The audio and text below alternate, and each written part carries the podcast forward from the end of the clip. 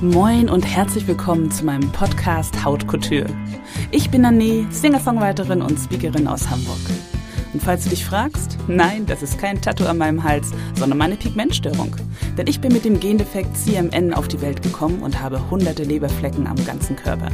Ich bin quasi mein eigenes Kunstwerk. Haut Couture eben. Heute kann ich mich annehmen, wie ich bin und liebe es, auf der Bühne zu stehen. Aber bis dahin war es ein langer Weg. Damit du deinen Weg zu mehr Selbstbewusstsein vielleicht etwas schneller findest, habe ich Haut Couture ins Leben gerufen. In dieser Podcast-Serie möchte ich dir die Erfahrungen und Erkenntnisse weitergeben, die ich auf meiner Reise zu mehr Selbstbewusstsein gemacht habe. Ich lade regelmäßig Gäste ein und habe Tipps parat, die dich auf deinem Weg zum Power-Ich unterstützen. Klingt gut? Dann los geht's! Heute mit mir im Gespräch bei Haut Couture. Ich bin ich und das ist gut so. Eine Frau, die nicht nur selbst zu ihren Rundungen steht, sondern auch andere Frauen dazu inspiriert. Begrüßt mit mir die wunderbare Katrin Schorn, Journalistin, Diplom-Politologin und Begründerin der Plattform Marshmallow Mädchen. Was sich genau dahinter verbirgt und wie Katrin ihren Weg zu sich und Body Positivity gefunden hat, darüber möchte ich heute mit ihr reden. Herzlich willkommen, Katrin. Schön, dass du da bist. Ja, hallo. Ich freue mich sehr über die Einladung. Schön. Katrin, was zeichnet dich als Person aus heute und das, was du tust? Ich denke, was mich heute auszeichnet, ist mein Selbstbewusstsein, ähm, was nicht unbedingt selbstverständlich ist, und dass ich mich traue, mit einer in der Gesellschaft als Schwäche wahrgenommenen Sache in die Öffentlichkeit zu gehen und mich äh, der Öffentlichkeit und der Gesellschaft zu stellen und zu sagen, so wie das hier läuft, finde ich das nicht okay und ist es nicht okay. Mhm. Von was für einer Sache redest du? Ich rede von meinem Körper, von meinem Dicksein, dass ich ein dicker Mensch bin und dass es für dicke Menschen nicht selbstverständlich ist, ähm, stattzufinden, im Sinne von äh, gehört zu werden, gesehen zu werden, als äh, Menschen, als glückliche, als wertvolle Menschen wahrgenommen zu werden. Ja, das stimmt. Jeder, der der vermeintlichen Norm nicht entspricht, wird in irgendeiner Form ausgegrenzt oder nicht irgendwelche Kommentare zu hören. Du bist, sagst von dir, dass du selbstbewusst bist. Warst du das von Anfang an oder hattest du Herausforderungen in deinem früheren Leben und wie war dein Leben geprägt? Also ich äh, war definitiv nicht äh, selbstbewusst von Anfang an. Ich bin schon mit diesem Gefühl aufgewachsen, dass mit mir was nicht stimmt.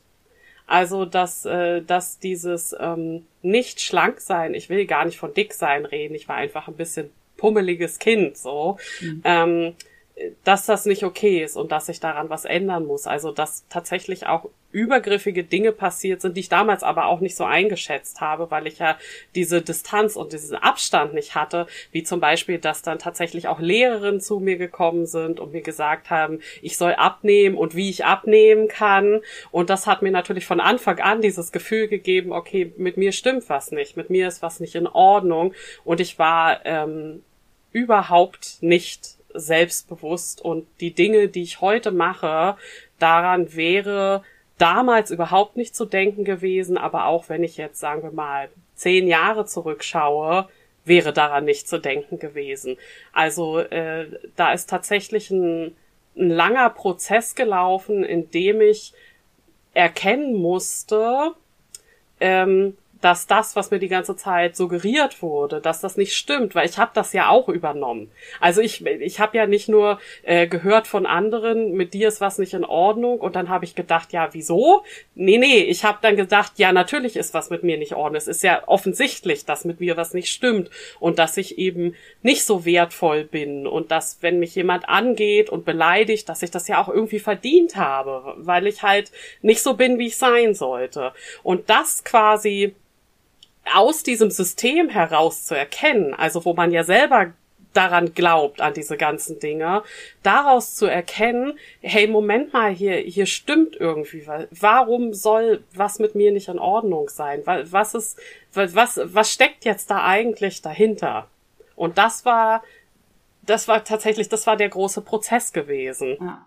Das ist so wichtig, dass du das sagst, weil das ist auch genau äh, das, was ich halt bei mir festgestellt habe. Beziehungsweise das halt wirklich, man kann fast sagen, Jahrzehnte gedauert, äh, bis ich erkannt habe, dass ich halt mir selber auf den Leim gehe. Also, dass ich äh, genau mich deswegen schlecht fühle, weil ich das glaube, was die anderen mir sagen. Also, ich hatte auch mit Mobbing zu kämpfen damals, ähm, wegen meiner Pigmentstörung. Und äh, zu wissen, dass ich mir das quasi eigentlich selber mache, auch zum Teil, weil ich einfach äh, selber machen ist, äh, also man, man wird ja so geprägt. Das sind ja die Glaubenssätze, die in uns äh, angelegt sind, schon in ganz, ganz früher Jugend, durch solche Menschen äh, wie deine wunderbare Lehrerin. Und irgendwann glaubst du das einfach. Und das ist wirklich so, so krass dann aus diesem Teufel. Also das zu erkennen, ist wirklich der aller, allererste Schritt. Äh, Gab es bei dir einen Game Changer, also so ein, wo du sagst so, nee, irgendwas ist hier falsch und ich, äh, das will ich nicht mehr, ich will was anderes? Oh, auch das war quasi ein Prozess. Also es kam nicht über Nacht. Es waren so kleine ähm, Häppchen und es gibt auch äh, so Situationen, an die ich mich noch erinnere, wo ich, wo ich wirklich gemerkt habe, da ist jetzt was in Gang gekommen. Aber die ganze Arbeit fand quasi zwischen diesen Situationen statt. Aber ich glaube, einer von den großen Auslösern, das war 2013 ähm, und da hatte eine damalige Freundin von mir mit dem Fotografieren angefangen und wollte mich fotografieren. So halb professionell, ne? Und dann hatten wir halt in meinen Kleiderschrank geguckt und dann hat sie zu mir gesagt, ja, zieh doch ein Kleid an. Und ich habe gesagt, ich, ich habe kein Kleid. Und dann meinte sie, wieso, wieso hast du kein Kleid? Und ich hatte halt kein Kleid, weil es für dicke Menschen quasi nicht gehörig ist, so feminin zu sein, weil es auch nicht leicht ist, überhaupt Klamotten in so einer Größe überhaupt zu finden, ja. Und, und ich mir das dann quasi auch selbst ja verboten habe, sowas, sowas weibliches, sowas feminines, sowas figurbetontes zu tragen. Und das war tatsächlich ein Moment, wo ich dann dachte, ja, warum habe ich eigentlich kein Kleid? Und es ist besonders witzig, wenn man das halt aus der heutigen Sicht sieht, weil alle Menschen, die mich heute kennenlernen, die kennen mich quasi nicht mehr in Hosen, weil ich eigentlich nur Kleider und Röcke trage. aber damals, ne, also großer Schritt, der passiert ist, aber damals war tatsächlich diese Frage, warum habe ich eigentlich kein Kleid? Wahnsinn. Das war etwas, was sehr viel in mir in Bewegung gesetzt hat und wo, wo wirklich dieser ganz große Prozess hin zu, zu, zu was ganz anderem, also zu dieser Body Positivity, zu einem ganz anderen Ansatz, zu einem ganz anderen Weltbild, wo das so angestoßen wurde. Ich äh, habe gerade komplette Gänsehaut, weil ich mich da gerade total drin widerspiegel. Bei mir war es ein bisschen später. Ich erinnere mich an 2018, da habe ich meine allerersten professionellen Fotos gemacht als Sängerin für meine Website, meine erste eigene Website. Und also ich hatte damals einen Jumpsuit an, ähm, ohne Träger. Und ich habe mich nie, also ich habe irgendwann schon mal meinen äh, mein Rollkragen weggelassen. Das heißt, dass man, dass ich einen Nevus habe, hat man gesehen. Aber der geht ja auch über die Arme und über die Schultern. Und ich habe nie in meinem Leben bis dahin Ärmelloses getragen. Weil man den ja mal Nevus ganz doll sieht. So. Und dann sagte die Fotografin, ja, nee, lass doch mal weg. Ich hatte extra ein Unterzieh-T-Shirt mit. So. Und das sind so unfassbar tolle Fotos geworden. Und das sind die Fotos, die jetzt halt ich auch noch ganz viel verwende. Es ist so krass, äh, was wir selber denken, wie andere uns sehen. Was dann auch wieder mit unseren Glaubenssätzen einhergeht, die wir in uns tragen. Es ist aber ja, ja, aber es ist natürlich nicht nur falsch, weil diese Art, wie wir uns sehen, die kommt ja aus Erfahrungen. Ne? Naja, also genau. es ist äh, auch zu sagen, dass man sich das nur selber einredet, stimmt ja auch nicht, sondern das sind ja Erfahrungen, die passiert sind. Leute, die einen gemobbt haben, Leute, die einen beleidigt haben und daraus hinaus versuchen wir das zu vermeiden. Ja, ja, genau. Und dann passieren halt solche Dinge, dass du plötzlich halt keine Kleider mehr trägst oder nichts irgendwie Ärmelloses und das dann selber schon gar nicht mehr hinterfragst, weil das für dich so selbstverständlich ist. Und dann kommt plötzlich jemand und mit so einer ganz einfachen Frage, wie warum hast du kein Kleid, wird das plötzlich aufgebrochen. Und man merkt, es geht nicht nur um ein Kleidungsstück, sondern da steckt halt Riesen, also Riesenüberzeugung und das halbe Leben steckt da quasi hinter dieser Frage. Ja, und auch eine Riesenangst. Also eine Riesenangst vor, vor Ablehnung, nicht richtig zu sein, äh, sich nicht zeigen zu dürfen. Einfach. Ja, ja, und das ist ja auch eine reale Sache. Also ich möchte sagen, die Angst, die wir haben, die ist oft überspitzt. Also so sehr, wie wir denken, dass Leute uns anschauen, ist es nicht. Aber die Angst ist auch nicht unbegründet. Das heißt, wenn ich rausgehe und bauchfrei trage oder du rausgehst und ärmellos trägst, ne, dass es eine reale Wahrscheinlichkeit gibt, dass uns jemand angeht, dass jemand übergriffig ist. Nicht so oft, wie wir denken, aber es ist halt eine reale Gefahr, die wir ja auch schon erlebt haben. Diese Erfahrungen haben wir ja schon gemacht. Deshalb ist es halt unglaublich kompliziert, das auseinander zu dividieren. Ne? Also was, was andere von mir denken, was sie denken könnten, was ich, was ich selber von mir denke, das auseinander zu klamüsern, ist sehr kompliziert, weil das ja nicht nur ein Einreden ist, sondern weil das auf tatsächlichen gelebten Erfahrungen beruht. Das stimmt, aber natürlich auch Erfahrungen, da waren wir sozusagen noch in einer anderen Situation. Also ich habe das für mich festgestellt, ich, diese Angst vor Ablehnung korrelierte damals halt auch äh, mit meiner persönlichen Überzeugung. Und äh, von daher finde ich es super, super wichtig, dass, was du sagst, dass wir das halt alles erfahren und erlebt haben. Ich habe angefangen, mich klein zu machen, mich klein zu machen, mich zurückzuziehen, versucht, mich unsichtbar zu machen und dadurch bin ich natürlich immer in so eine gebückte Körperhaltung gekommen, habe den Menschen nicht mal in die Augen geguckt und so und habe dadurch natürlich allein auch durch mein pures Auftreten, mein unsicheres Auftreten, meinem Gegenüber suggeriert, ah, mit der stimmt was nicht, mit der kann ich's machen, die ist irgendwie ein Opfer, so. Und seit ich das zum Beispiel nicht mehr habe, weil ich einfach weiß heute, dass ich genauso richtig bin, wie ich bin und dass unsere Welt einfach bunt und vielfältig ist und jeder so ist, wie er ist, kommt sowas zum Beispiel, also es tangiert mich nicht mehr. Das macht nichts mehr mit mir, wenn mal jemand starrt, weil starren tun sie häufig trotzdem noch, aber es ist mir egal. Und das ist so dieses, ja. was ist, was ist zuerst? Das ist so dieses äh, Huhn oder Ei. Ein bisschen, aber ähm, also das stimmt absolut, ne, dass wenn du selbst mit dir im Rein bist, dass du dann A merkst, das passiert gar nicht so oft und B, wenn es passiert, tangiert es dich nicht. Und C, das meiste merkst du wahrscheinlich gar nicht, nicht, weil einfach der Blick nicht mehr so nach außen gerichtet ist und was die anderen machen. Und dann redet vielleicht jemand hinter deinem Rücken, aber du merkst das gar nicht. Aber selbst wenn wir in einer Situation sind, wo wir in diese Opferhaltung gehen, ne, in dieses Gebückte, weil wir Opfer sind, weil wir Opfer waren, dann auch nicht zu vergessen, dass es nicht am Opfer liegt, das zu ändern, sondern dass Schuld immer noch der Täter hat. Ja, ne? Und deshalb finde ich halt, ähm, muss man ein bisschen aufpassen, wenn man wieder in dieses Individualisierte geht und wenn man halt jemandem sagt, oh hey, du bist Opfer geworden von Mobbing und Diskriminierung, naja, lauf mal aufrecht, dann passiert dir das nicht mehr. Ah, ja, nee, um ne? Sondern, nein, nein, nein, nein, dass das man eben erkennt, dass, dass Täter immer noch Täter sind und ja. dass das ja aus einem System kommt, was problematisch ist. Ein System, System, in dem wir alle aufwachsen. Und das ist quasi, das ist das Übel, ja, ja was bekämpft werden muss. Und äh, das habe ich oft gehört und das höre ich auch oft von so esoterischen Coaches und so, die sagen, du hast das alles selber in der Hand, aber das stimmt halt auch nicht. Wir haben nicht alles selber in der Hand. Wir sind in einem System, was auch etwas mit uns macht. Und wir können das nicht alles kontrollieren. Wir haben nicht alle dieselben Möglichkeiten, wir haben nicht alle dieselben Zugänge. Aber natürlich, was du sagst, stimmt absolut. Wenn ich mit mir selbst im Reinen bin, dann habe ich zumindest schon meine Hälfte der Arbeit gemacht und ich habe mir eine unglaubliche Erleichterung geschaffen, denn das, was ich an Bodyshaming gegen mich selber betreibe, 24 Stunden am Tag, wo ich über mich denke, wie furchtbar ich bin, das kann ja von außen kein Bodyshamer tun.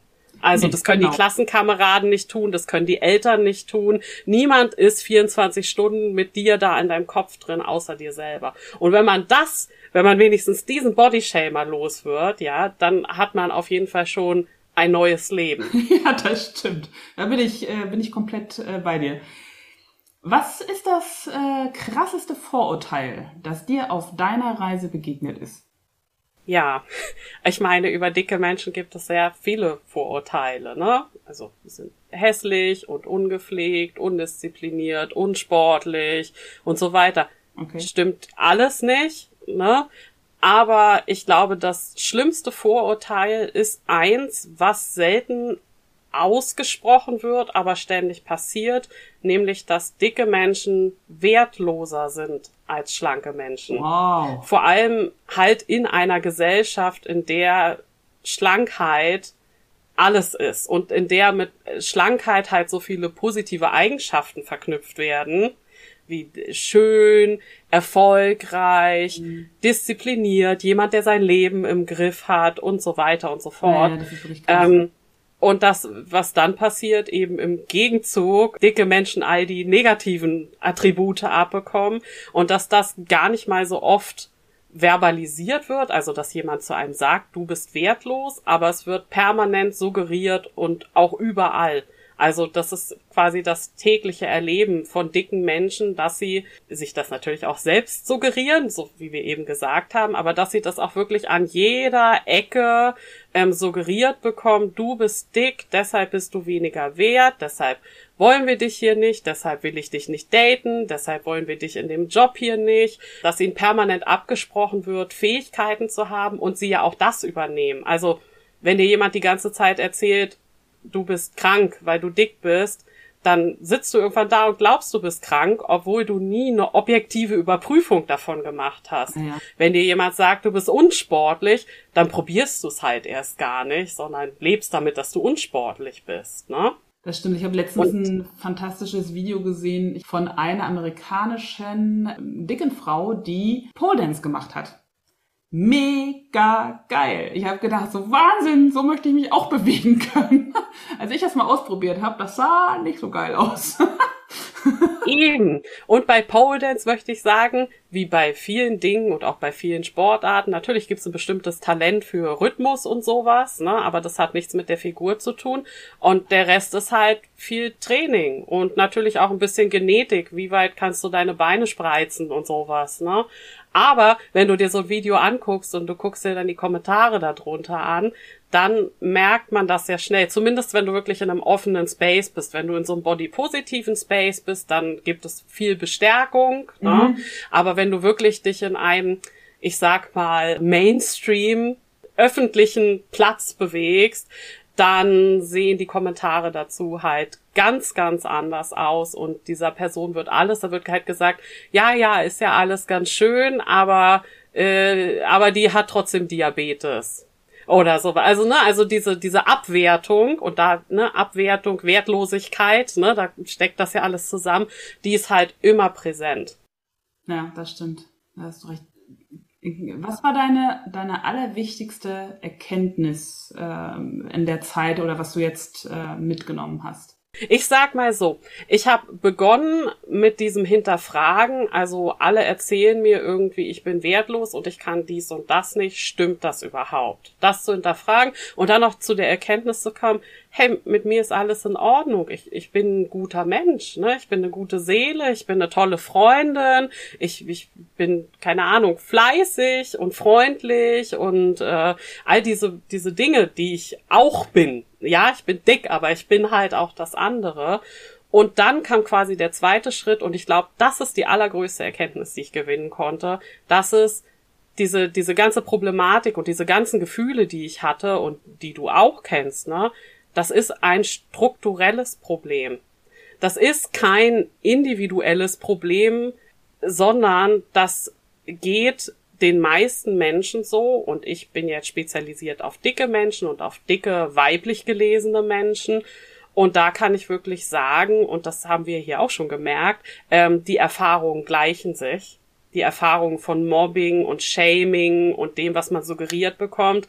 Das Problem ist halt, und da kommt halt diese Struktur, Machtstruktur rein, dass oft marginalisierte Gruppen über diese beschämenden Erfahrungen nicht sprechen, so dass du immer das Gefühl hast, du bist die Einzige. Das stimmt. Du bist die Einzige, der es so geht und das ist ein individuelles Versagen. Das ist ein persönliches Versagen. Und wenn man dann eben in Gemeinschaft geht, man sehr schnell merkt, wow, das geht allen so. Allen, die hier sind, geht das so und das ist nicht meine Schuld. Es war nie meine Schuld. Nee, das stimmt. kommen wir doch mal auf deine Plattform zu sprechen. Heute gehörst du zu den führenden Expertinnen zum Thema Body Positivity und bist Begründerin von Marshmallow Mädchen. Das ist eine Plattform für Frauen mit großen und kleinen Rundungen, die selbstbewusst durchs Leben tanzen wollen. Diese Beschreibung finde ich mega. Wann kam dir die Idee zu Marshmallow Mädchen und warum hast du sie gegründet? Ja, das hat tatsächlich was mit diesem Pro Prozess zu tun. Also das mit dem Kleid, ne, worüber wir gesprochen haben, so eine kleine Erschütterung und die Erschütterungen wurden immer größer. Und dann hatte ich auch so eine Weile ähm, in meinen Dreißigern, wo wirklich so viele Schicksalsschläge privater Natur auf mich zukamen. Das hat mich dazu gebracht, auch wirklich so mein Leben zu überdenken. Und das hat mich ähm, auch dazu gebracht, wirklich auch tief in diese Thematik reinzugehen und zum Beispiel aus dieser Diätspirale auszusteigen. Und zwar aus so einem puren, ich habe hier gerade so viel, auch ich sag's jetzt mal so, Scheiße in meinem Leben, ja. Und das stresst mich, also so zusätzlicher Stress, dass ich jetzt auch ständig noch an Essen und ob ich schlank bin denken soll. Aus der Not heraus habe ich dann gesagt, nee, mach ich nicht mehr ich kümmere mich jetzt hier um die wichtigen Sachen und der Rest ist egal. Ne? Ich muss erstmal hier, hier die großen Probleme irgendwie auf, auf die Kette bekommen. So, und dann habe ich gemerkt, das funktioniert ja auch ganz gut ohne. Und, und der ausschlaggebende Punkt war dann eben, dass ich mein Leben überdacht habe und dann kam meine Freundin zu mir und meinte, willst du nicht was mit dicken Frauen machen?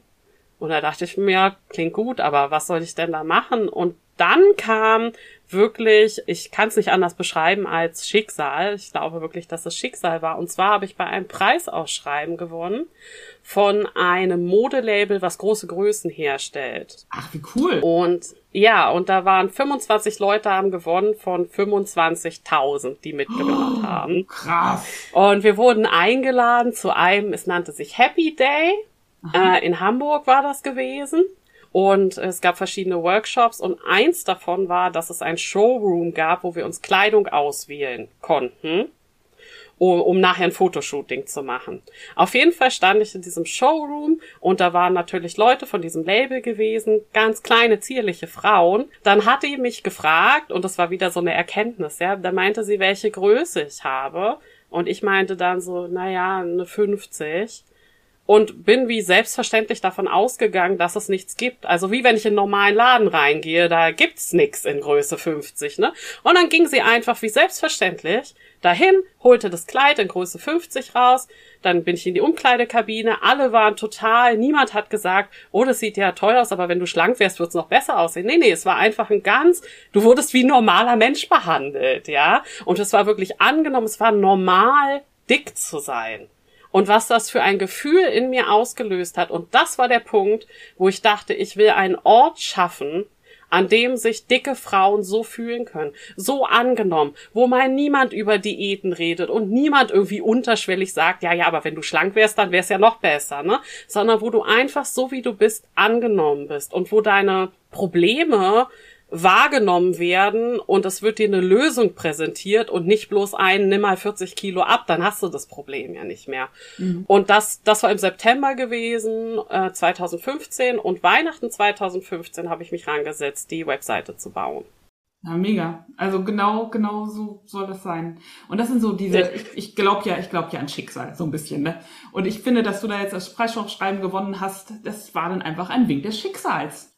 ja, so sehe ich, so sehe ich das auch. Und jetzt halt quasi seit 2016 mache ich das mit Marshmallow Mädchen und ich sehe das als meine Berufung an. Das ist mein Herzensprojekt. Das ist nicht irgendwie ein Job oder so, sondern das ist wirklich eine Berufung und mein Wunsch, Teil zu sein, daran in der Welt was zur Besseren zu verändern.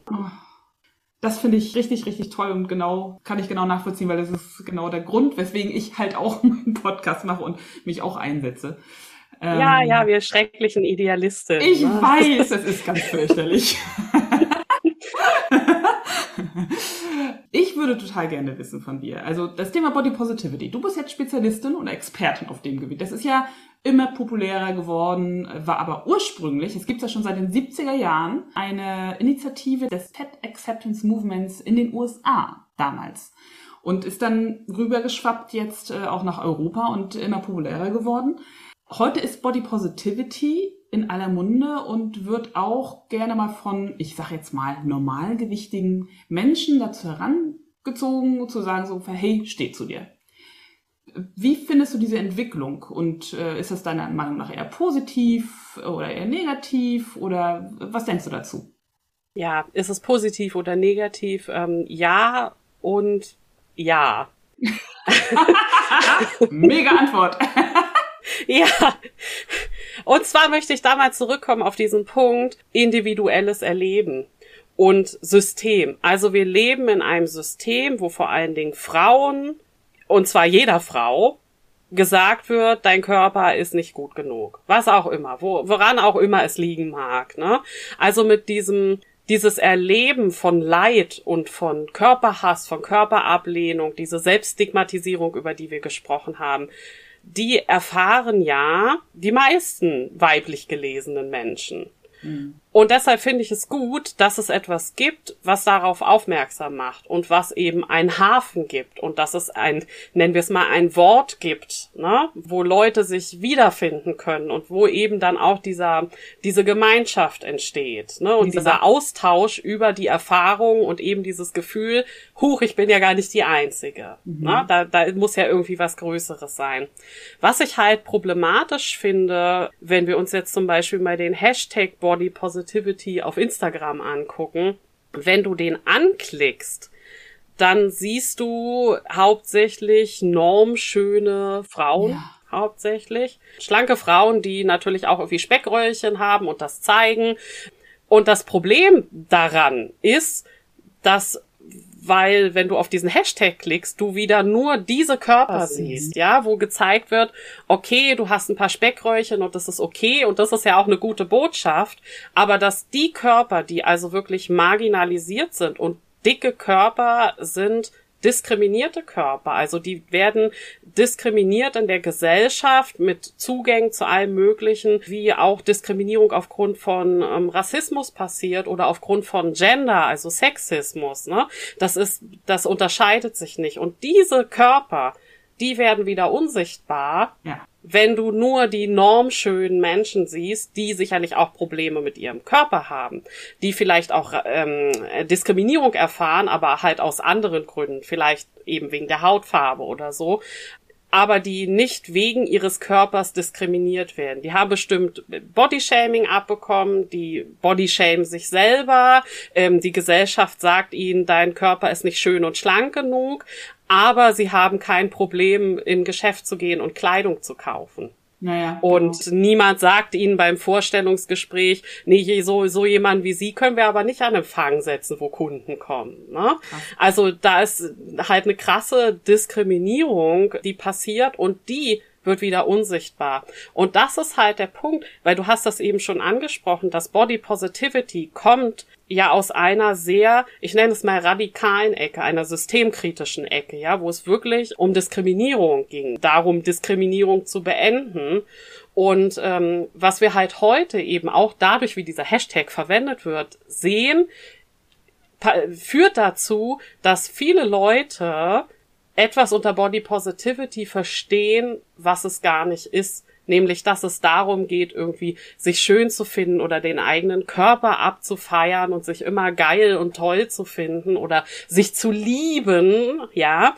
Und das ist alles gar nicht notwendig. Es geht, ähm, es geht um Respekt, und es geht darum, Diskriminierung für alle marginalisierten Körper abzuschaffen und für mehr soziale Gerechtigkeit zu sorgen. Also es ist ein gesellschaftspolitisches Konzept. Es ist ein systempolitisches Konzept. Ja, es ist systemkritisch und Deshalb bin ich auch dazu übergegangen, bei Instagram zum Beispiel den Hashtag radikale Body Positivity zu nutzen, ah. weil ich darauf, also das ist eben der Punkt, auf den ich hinweisen will, als, wie du so schön sagst, Experte für Body Positivity, dass es kein Selbstliebe-Dings ist oder so, sondern dass das wirklich ein radikales Konzept ist, was die Strukturen, die Machtstrukturen und das System hinterfragt und Diskriminierung abbauen will und eben für mehr Teilhabe sorgen will für alle Menschen. Und es geht nicht um solche, ich nenne es mal oberflächlichen Themen wie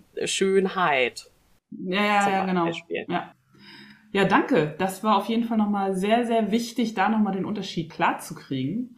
Mich würde jetzt nochmal interessieren, wo willst du hin? Was planst du aktuell? Also ich habe ein ganz großes Ziel und zwar möchte ich Marshmallow Mädchen Community finanziert machen.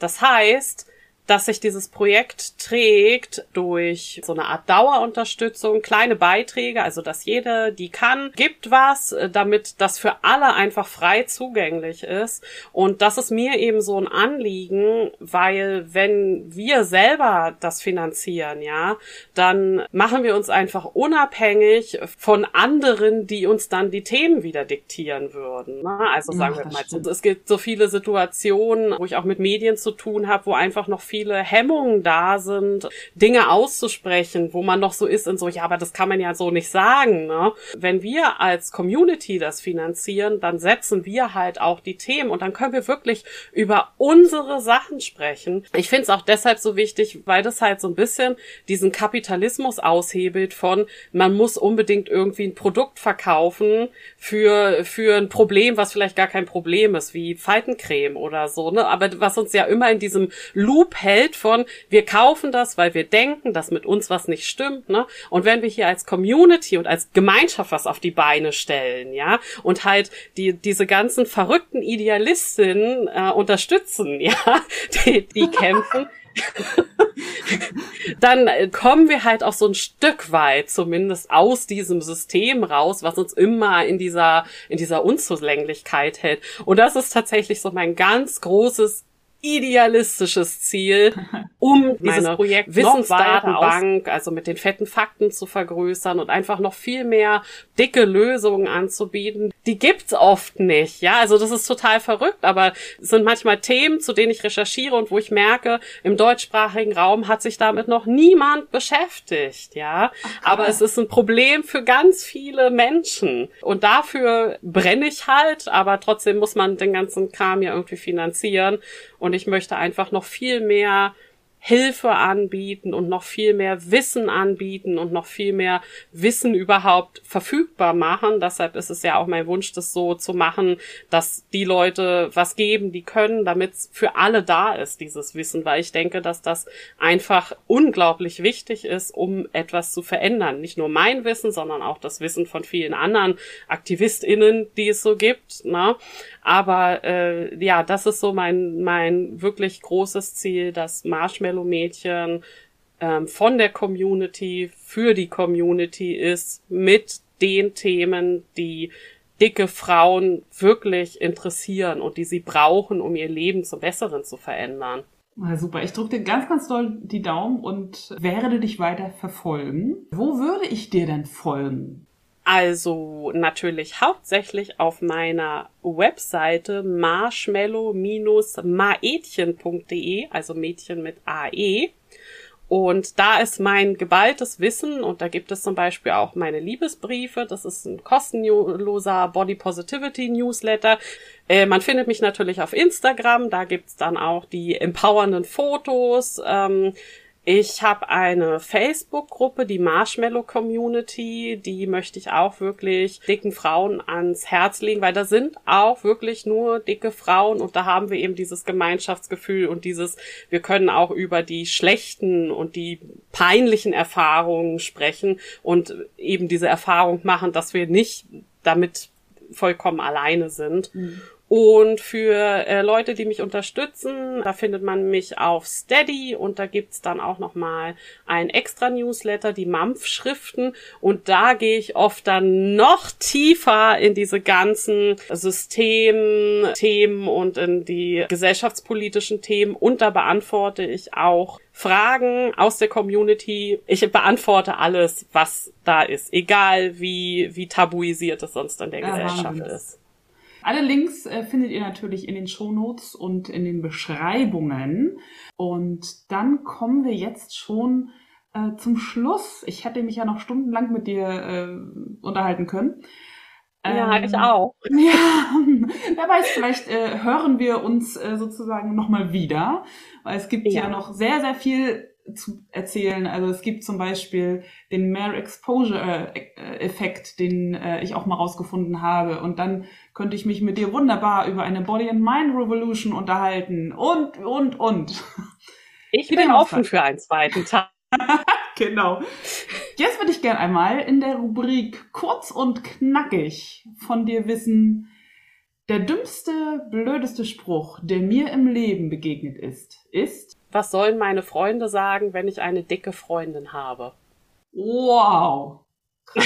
ja. Der geht richtig, der geht gerade mal so richtig tief gerade. Also Wahnsinn. Ja, ich muss, äh, also ich muss auch, ich hoffe, ich muss nicht extra betonen, dass das nicht mein Freund geworden ist.